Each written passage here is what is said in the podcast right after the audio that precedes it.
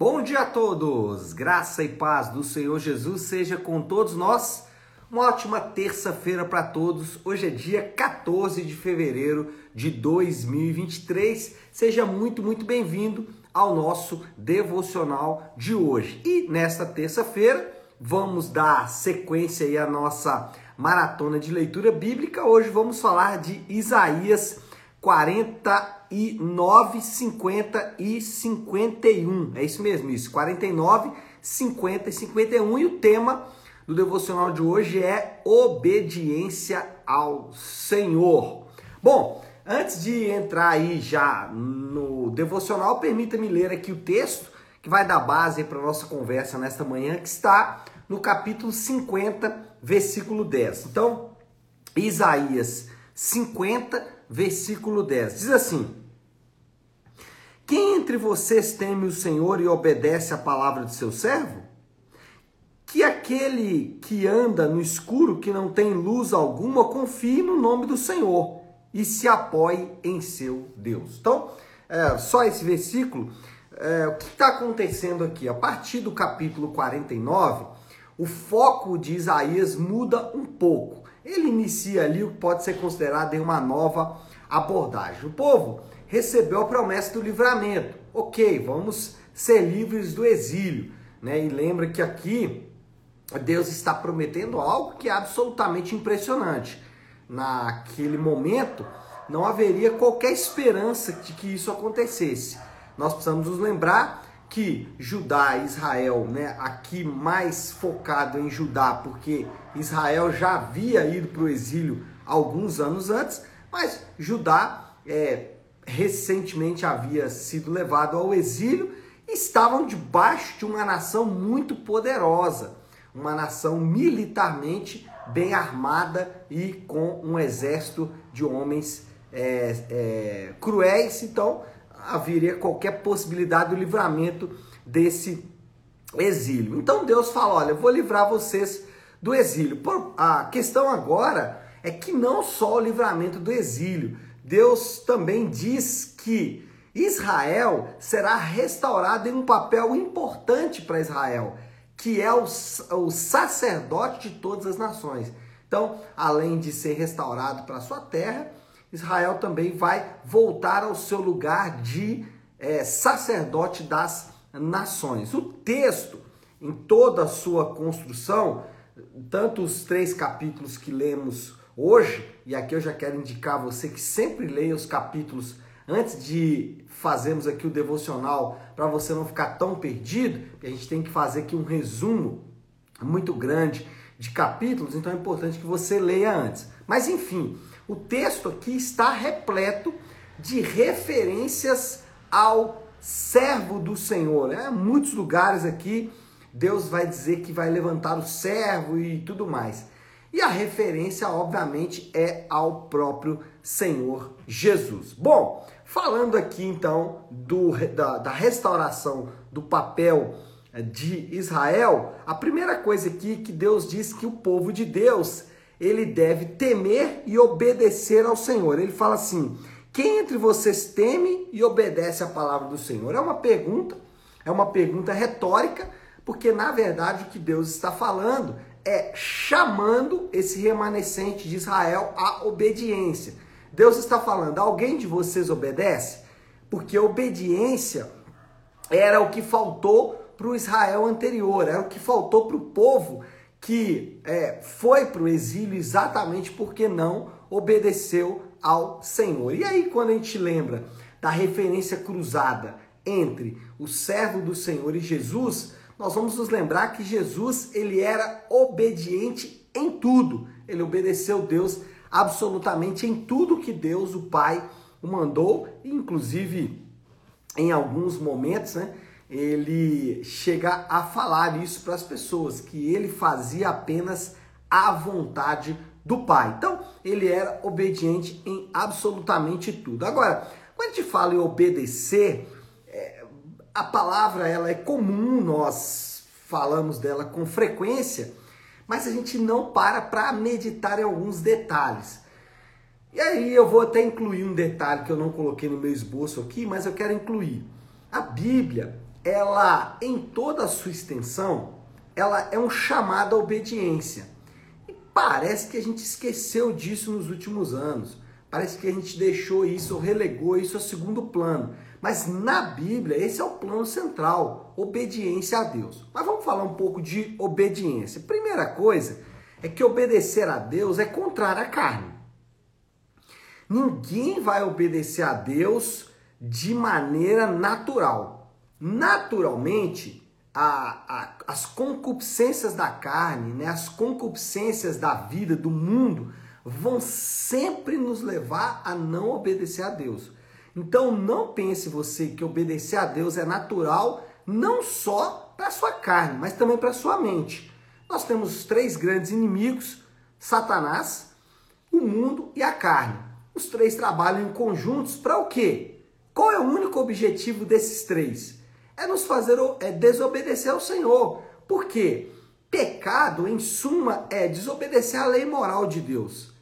Então, quando Satanás trabalha para nos enganar e para levar as pessoas a, a cair, ele faz isso na desobediência à palavra. Então, obedecer primeiro é contrário à nossa natureza, ao mundo. O mundo nunca vai falar que os mandamentos de Deus são bons. Ele vai até falar que é bom, mas do jeito deles, da obediência deles.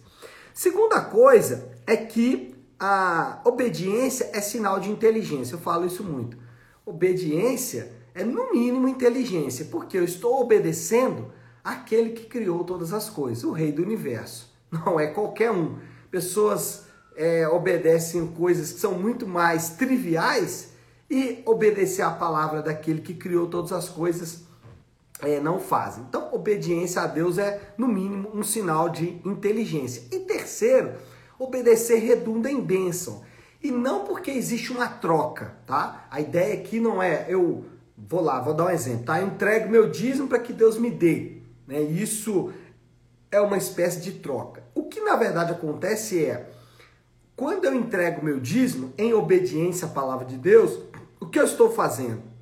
Eu estou é, cumprindo aquilo que o Senhor diz sobre o que é muito melhor dar do que receber. Então por que que dar o dízimo redunda em bênção?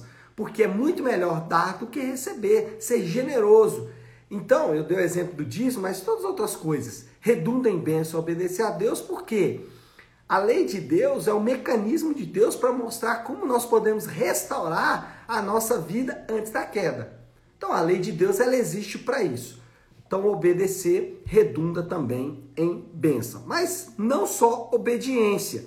O povo deve também confiar no Senhor. As duas coisas estão interligadas, mas aqui a gente vai fazer uma separação apenas por didática.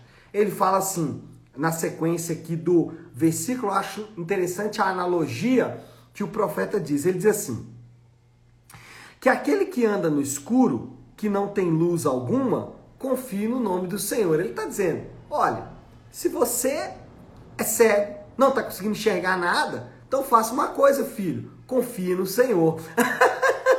é uma analogia dele dizendo assim, cara, não faz sentido não confiar no Senhor. É quem você deve confiar em meio a toda essa escuridão.